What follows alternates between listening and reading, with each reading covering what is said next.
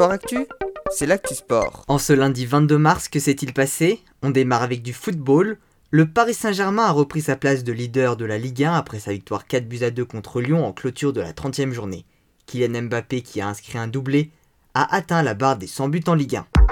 En cyclisme, première étape du Tour de Catalogne, dont le Britannique Christopher Froome a pris le départ, c'est Andreas Kron qui a remporté cette première étape.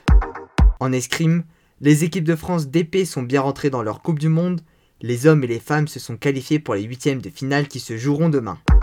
Enfin en surf, triste nouvelle pour la salvadorienne Catherine Diaz, touchée par la foudre alors qu'elle s'entraînait sur la plage, la jeune surfeuse de 22 ans est malheureusement décédée.